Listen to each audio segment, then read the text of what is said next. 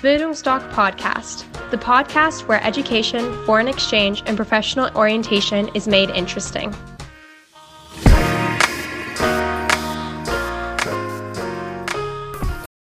Bildungsdoc Podcast, the podcast where education, foreign exchange, and professional orientation is made interesting.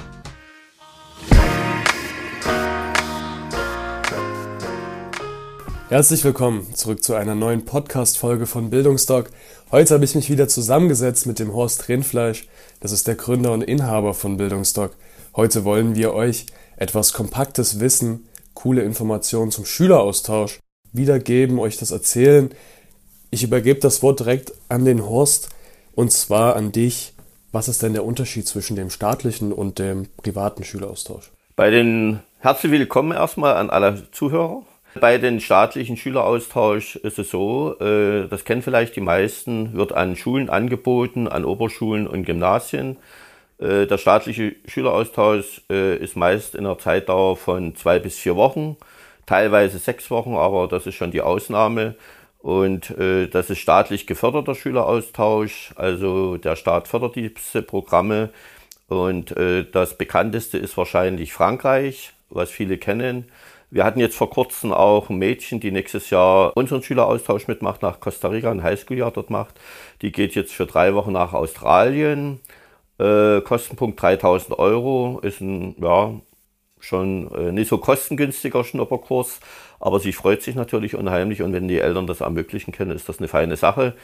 Aber ansonsten, wie gesagt, der Unterschied liegt darin, das werden wir auch auf Messen gefragt, beim staatlich geförderten Schüleraustausch ist es so, dass das Kind ins Ausland geht für die festgelegte Dauer von zwei, drei, vier Wochen.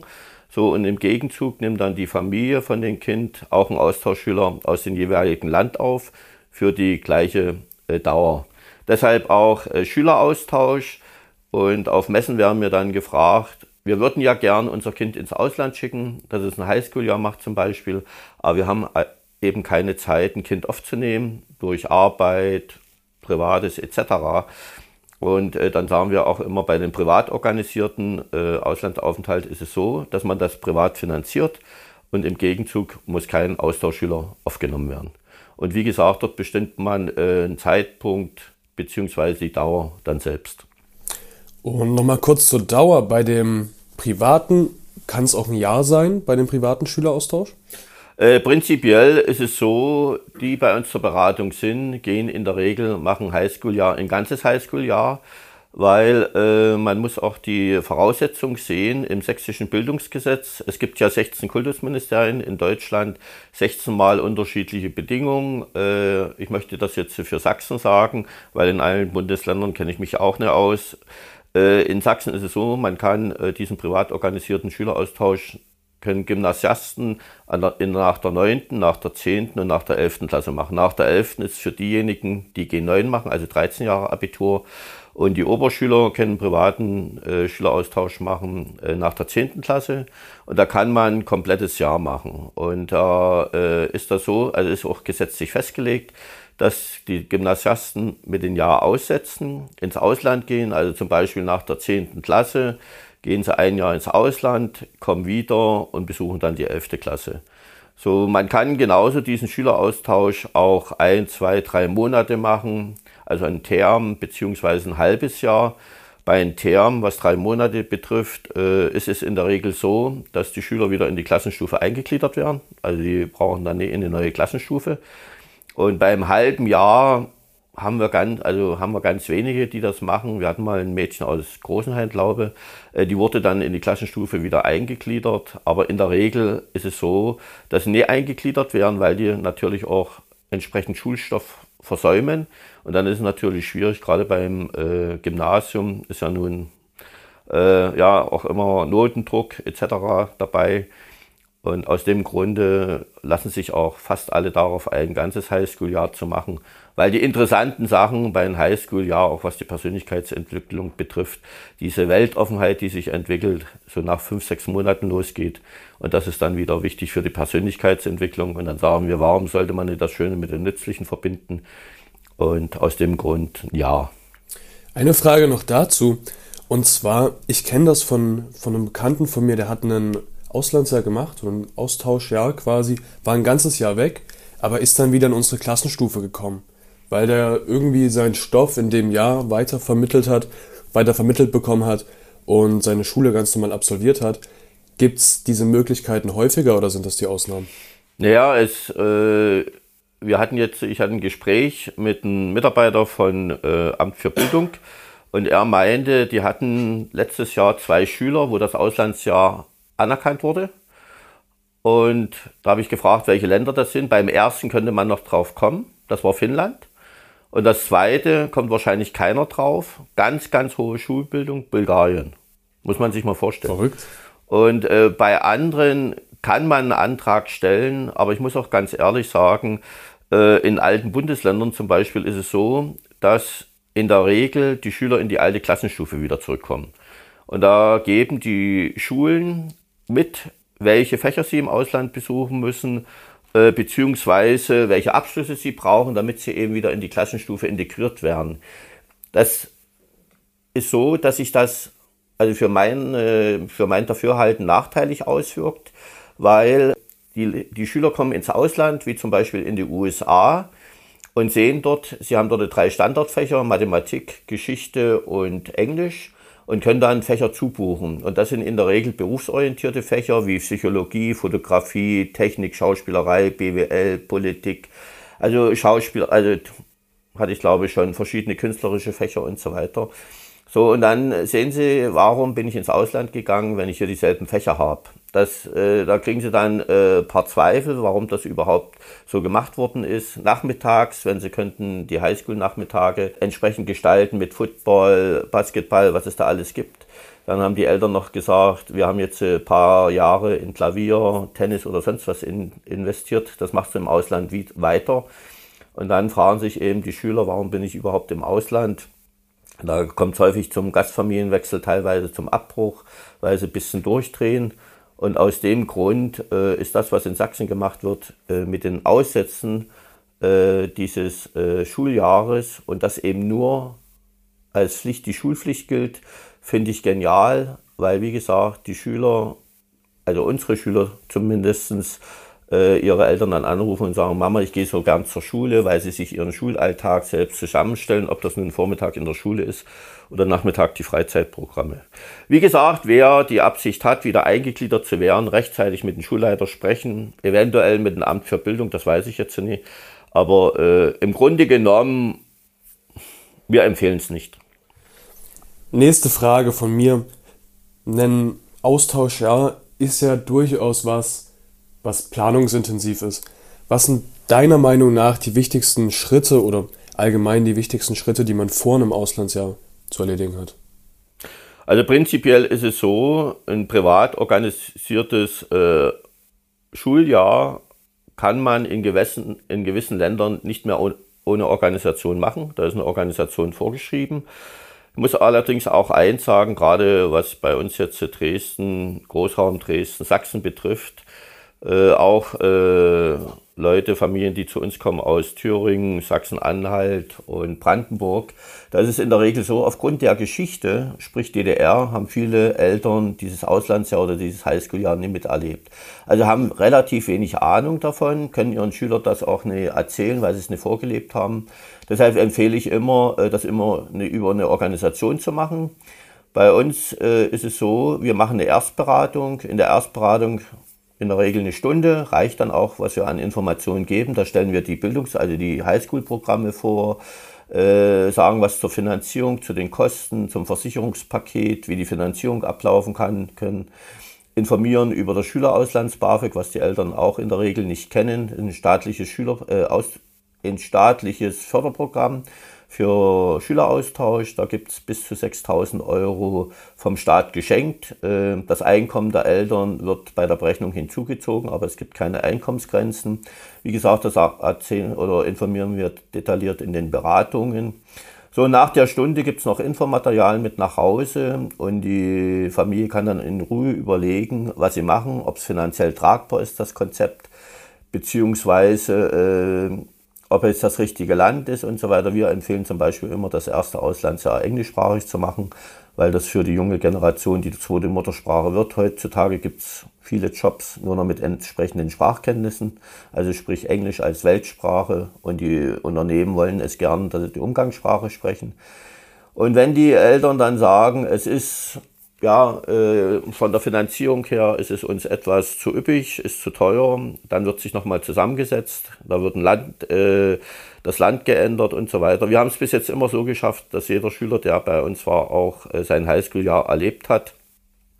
Prinzipiell haben wir jedoch ein Credo, bei uns wird nie ein Vertrag, ein Vertragsangebot rausgeschickt, wenn nicht äh, die Finanzierung steht, also wenn alle Fragen geklärt sind und was bei uns dazu kommt, Bildungsdoc ist vergleichbar wie ein Reisebüro. Wir haben über die Jahre äh, Partnerorganisationen gebunden, mit denen wir sehr gut zusammenarbeiten, die unsere Teilnehmer auch sehr liebevoll betreuen, diese an die Hand nehmen. Also man kann nichts verpassen. Und äh, bei uns ist, wie gesagt, alles kostenfrei und die Organisationen übernehmen sie dann. Wir arbeiten zum Beispiel beim Highschool-Jahr sehr eng mit GLS zusammen, seit 2008, noch nie Beschwerden von Eltern und Jugendlichen bekommen. Und aus diesem Grund äh, passt das alles auch vom Preis-Leistungs-Verhältnis. Ja, ganz einfach mal einen Termin machen und wer bei uns nach einer Stunde rausgeht, kann sich selbst entscheiden. Machen wir es über Bildungsdoc, wir sind vor Ort, äh, sind Ansprechpartner immer, wenn irgendwas ist. Oder wir nehmen eine andere Organisation, das stellen wir frei, weil die Erstberatung bei uns immer unverbindlich ist. Das klingt doch erstmal alles sehr gut. Jetzt nächste Frage. Wenn man sich jetzt hier beraten lassen hat man ist zufrieden mit dem, was man bekommt und im Endeffekt ist es so, dass das Auslandsjahr jetzt feste Sache ist. Man hat quasi schon im Kopf, ja, ich gehe nach Amerika, man ist total aufgeregt, man freut sich schon. Besonders für die Leute, die ins Ausland gehen wollen, vielleicht interessant. Packt jetzt seinen Koffer und setzt sich in Flieger. Was sind denn die ersten Dinge, die auf einen zukommen? Vielleicht innerlich selber die emotionale Entwicklung oder auch was tatsächlich um einen rum passiert, wenn man denn landet, wenn man dann endlich da ist was sind so die ersten Schritte und vielleicht kannst du so einen kurzen Ablauf auch geben, wie das ist in einem Auslandsjahr? Also prinzipiell ist es bei uns so, äh, was den Schüleraustausch betrifft, das Highschool-Jahr äh, ist äh, auch immer für die Eltern und für die Schüler beruhigend. Wenn die Gastfamilie dann feststeht, wissen sie, wann der Abflugtermin ist, weil die Gastfamilie immer sich rechtzeitig entscheidet vor Schulbeginn. Also die haben dann ungefähr noch eine knappe Woche, wo sie sich akklimatisieren können. Dann fängt die Schule an. So, die haben den Abflugtermin, Eltern verabschieden ihr Kind auf dem Flughafen, viele, viele Tränen fließen, viele, viele Taschentücher werden nass und äh, Kind geht durch die Drehtür und fühlt schon erstes Mal äh, Freiheit. Äh, dann kommt es am Flughafen an, wird von der Gastfamilie empfangen, äh, immer sehr herzlich. In USA ist das immer sehr überschwänglich, äh, mit allen äh, Geschwistern, Oma, Oma, Oma und Opa, Hund und Katze etc. Und was aber wichtig ist, was ich am Anfang sagte, für Schüler und Eltern am Flughafen, wie gesagt, empfängt die Gastfamilie und gleichzeitig, in der Regel sind es Frauen, ist immer eine Ansprechpartnerin da von der Partnerorganisation vor Ort. Die gibt äh, den Schüler oder der Schülerin sofort ihr Handy, dass die die wichtigsten Leute anrufen kann, zum Beispiel ihre Eltern, Großeltern, Freund etc. Äh, ich bin angekommen, macht euch keine Sorgen. Es wird auch vorerst der letzte Anruf gewesen sein, weil telefoniert wird ja heutzutage nicht mehr so viel. Meiste passiert über WhatsApp, da kann ich die Eltern beruhigen. Ab und zu gibt es mal ein Bildchen geschickt. Und ich sage auch immer zu den Eltern, äh, das ist auch gut so, wenn ihr Kind sich nicht, nicht allzu oft meldet. Ein Problem hätten sie, wenn jetzt jede Woche ihr Kind anruft und sagt, Mama, Papa will mal eure Stimme hören. Denn dann würde es sich nicht integrieren. So, und die Ansprechpartnerin von der Partnerorganisation vor Ort gibt dann dem Kind, den Schüler, ihre Handynummer und diese Ansprechpartnerin ist über den gesamten Zeitraum des Schuljahres die Ansprechpartnerin Nummer eins, weil die kennt die Gastfamilien, die kennt die Besonderheiten, gerade zu Beginn, die kulturelle Anpassung und so weiter. Und wenn Probleme auftreten oder äh, Fragen, dann immer diese Ansprechpartnerin anrufen, weil es nichts bringt, wenn man jetzt Eltern anruft, die kennen die kulturellen Besonderheiten, die kennen die Situation nicht. Äh, meistens ist es dann Mitternacht, Eltern können nicht mehr schlafen, rufen alle Leute an, oh mein Kind, mein Kind. Und aus diesem Grund äh, gibt es die Ansprechpartnerin. Es kommen viele Schüler von uns zurück und sagen, wir haben die Ansprechpartnerin die ganze Zeit nicht gebraucht für Fragen oder Probleme, die wir hatten. Wenn wir was hatten, haben wir das selbst geklärt. Allerdings haben sie sie auch öfters gesehen, weil sie dann auch äh, reisen organisiert Veranstaltungen, damit sich die Austauschschüler äh, alle mal kennenlernen und so weiter. Also sehr schöne Sachen. Und dann, wie gesagt, nimmt die Gastfamilie das Kind mit nach Hause. Und äh, das, die erste Woche wird das Kind wenig schlafen, aufgrund äh, von Reizüberflutung. Alles ist neu, dann kommt der Jetlag dazu und so weiter. Was wir immer empfehlen, und ich denke mal, das ist ein ganz guter Tipp, der auch von allen beherzigt wird. Deshalb erfolgt die Integration relativ schnell. Wir sagen in der ersten Woche, wenn so der Jetlag raus ist, geht auf eure Gastfamilie zu, sagt, wann können wir uns abends mal zusammensetzen. Dann setzen sie sich zusammen und dann fragt eben der Schüler, die Schülerin, äh, wie sind bei euch die Spielregeln? Wann muss ich abends zu Hause sein? Wie ist es am Wochenende? Welche Aufgaben habe ich im Haushalt? Wie ist es mit der Internetnutzung? Meistens gibt es am Anfang ein Volumen. Man weiß ja nicht, ob das Kind äh, Download-Weltmeister ist. Ja, und äh, dann, wie gesagt, ist es erstmal gut für die Gastfamilie. Die sieht, dass äh, der Schüler will sich gleich integrieren. Und auch für den Schüler ist es wichtig, dass es nicht immer elektrisiert durch die Wohnung oder durch das Haus geht und sagt, mache jetzt irgendwas falsch und so weiter. Ja, und dann braucht es in der Regel ein, zwei Wochen. Wie gesagt, es geht dann schon los, wenn sie an der Highschool vorgestellt werden, kommen dann alle Schüler, wollen dann äh, die denjenigen kennenlernen und dann sind sie im Fluss drinne und die meisten sagen, wir hatten keine Chance, Heimweh zu bekommen. Und das merkt man dann eben auch, dass das Kind sich erstmal nicht meldet. Wir empfehlen dann auch äh, im Vorfeld, dass sie ihren Freunden sagen, dass sie erstmal weniger Kontakt mit zu Hause haben wollen, damit sie sich integrieren und so weiter. Also das läuft ganz gut. Also läuft sehr gut und ja, passt. Wir haben jetzt schon viele Sachen gehört über das Auslandsjahr an sich. Jetzt fragen sich viele, du hattest vorhin auch schon kurz angesprochen, was sind denn jetzt eigentlich die genauen Kosten und wie kann man das finanzieren? Ich hatte ja schon äh, während des Gesprächs äh, gesagt, dass jeder Schüler, der bei uns sitzt, auch sein Highschool-Jahr absolviert. Und dass das dann teilweise länderabhängig ist, je nachdem, wie auch Eltern aufgestellt sind. Der Bestseller bei uns, der sehr gut läuft, 75 Prozent der Schüler gehen in die USA. Da gibt es ein Programm, nennt sich Classic. Da werden die Gastfamilien nicht besucht, äh, besucht bezahlt. Äh, 50 Prozent der Eltern finden das sehr, sehr gut, weil kein kommerzieller Hintergrund dahinter ist. Die anderen 50 Prozent sagen, sehr schön, aber typisch deutsch denkend. Warum nehmen die jedes Jahr einen Schüler auf, wenn sie kein Geld bekommen? Und äh, dieses Programm kostet 9.990 Euro aktuell für Schuljahr 2020-21. Und äh, wie kann es finanziert werden? Vielleicht eins noch dazu, in den 9.990 Euro ist komplett alles drin. Also es ist ein Versicherungspaket drin, da ist das Kind Privatpatient, eine Unfallversicherung und eine Haftpflicht. Also ist komplett versichert und sehr gut versichert über eine deutsche Versicherungsgesellschaft. Äh, dann ist drin Hin- und Rückflug, die ganze Schulorganisation, Gastfamiliensuche und so weiter und so fort. Das Einzige, was noch dazu kommt, ist das Taschengeld. In den Katalogen steht in der Regel USA Taschengeld oder in anderen Ländern 250 Euro. Unsere Schüler brauchen in der Regel um die 200 Euro, weil sie sagen, zu Hause bekommen wir ja auch nicht so viel Taschengeld. Die meisten haben so zwischen 5 Euro und 30 Euro. Und dann sagen sie, für was sollen wir auf einmal so viel Geld ausgeben? Und da kommen die ungefähr mit 200 Euro hin, weil da sind auch dann ein, zwei Reisen mit drin im Land. Und das ist in der Regel, sagen wir immer, das Kindergeld, was dann weiterläuft. Und das wird dann von den Eltern monatlich überwiesen. Und wie kann ich diese, äh, diese Kosten finanzieren? Ich hatte auch gesprochen, äh, was viele Eltern nicht kennen, ist diese Schülerauslands-BAföG, ein staatliches Förderprogramm, und da gibt's vielleicht mal ganz kurz fünf, maximal 504 Euro monatlich zu den Lebens Lebenshaltungskosten dazu, 500 Euro als Flugkostenpauschale innerhalb Europas und 1000 Euro als Flugkostenpauschale außerhalb Europas. Das macht für 10 Monate USA, solange geht ein Highschool-Jahr, macht das ungefähr 6000 Euro, die man maximal erhalten kann als Zuschuss. Also wie gesagt, manche verwechseln das auch mit Studenten-BAföG. Es braucht nichts zurückgezahlt werden. Es ist geschenktes Geld. Es ist wie alles in Deutschland, wenn man äh, Fördergelder oder geschenktes Geld erhalten möchte, ist es natürlich ein unheimliches Dickicht. Äh, wenn man das beantragen will, wir haben bei Büroeröffnung für jedes Land eine Mail zusammengestellt.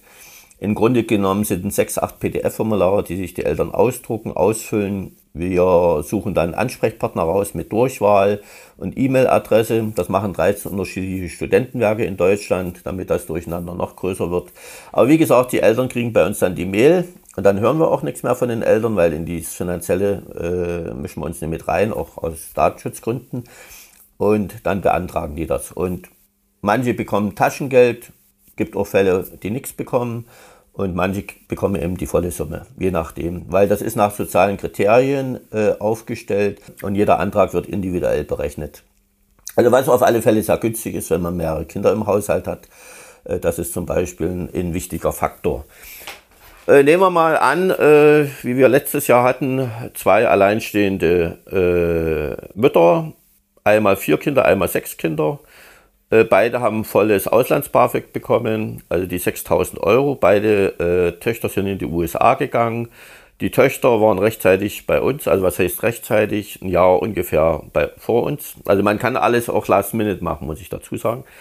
Und die haben sich dann einen Nebenjob gesucht, haben dann nochmal 1000, 1500 Euro beigesteuert, weil die haben gesagt, wir möchten auch unsere Mutter äh, unterstützen bei der ganzen Finanzierung, weil äh, so viel Geld ist bei uns im Haushalt nie. Die Großeltern haben da noch was beigesteuert und dann war die ganze Sache finanziert.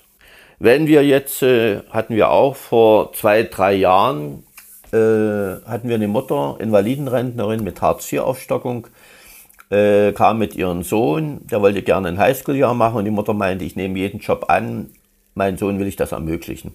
Und da war eben USA nicht machbar und aus dem Grund haben wir dann Brasilien gewählt konnte sich der Junge sehr gut vorstellen, weil er sagte, Meer ist mein Ding.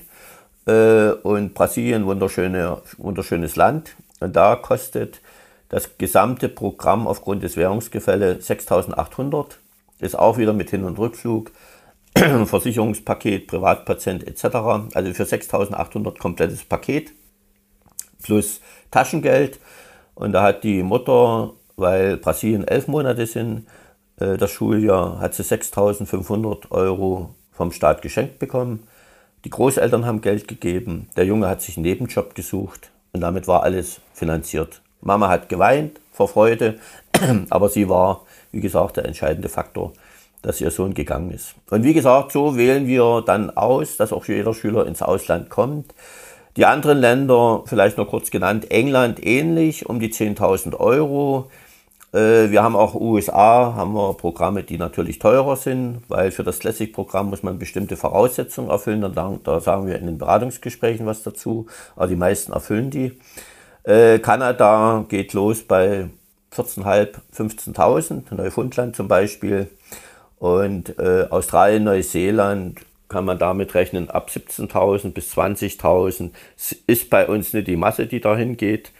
Äh, wie gesagt, wir haben die Masse, die bei uns sind, sind um die 10.000 und das ist für mich auch so eine Grenze, wo ich sage, das ist finanziell überschaubar. Deshalb sagen wir auch nie eine Finanzierung über, über die Kante brechen, weil im Leben kann so viel passieren. Da kann man sich nicht auf Null runterfinanzieren und ja, es funktioniert. Also Horst, ich danke dir. Das waren viele Informationen. Ich hoffe, dass die meisten Fragen beantwortet sind. Wir haben allerdings, falls es jetzt noch mehr Fragen gibt, haben wir schon Interviews geführt mit Rückkehrern, die bereits im Ausland waren. Und wenn ihr jetzt überlegt, ey, ich habe noch die Sorge oder das würde mich noch interessieren, hört einfach mal in die Podcasts rein. Lasst euch informieren, lasst euch ein bisschen berieseln. Sind extrem spaßige Sachen dabei. Wenn ihr damit immer noch nicht zufrieden seid oder ihr meint, ah, ich bin auf jeden Fall geneigt dazu, ein Auslandsjahr zu machen, dann kommt doch einfach in die Beratung zu uns, lasst euch beraten, wir gucken, dass wir für euch da das Beste finden können oder geht einfach auf die bildungsdoc.de Website, um da einfach alle Informationen zu finden. Ansonsten wünsche ich euch noch einen wunderschönen Tag. Auf Wiedersehen. Tschüssi.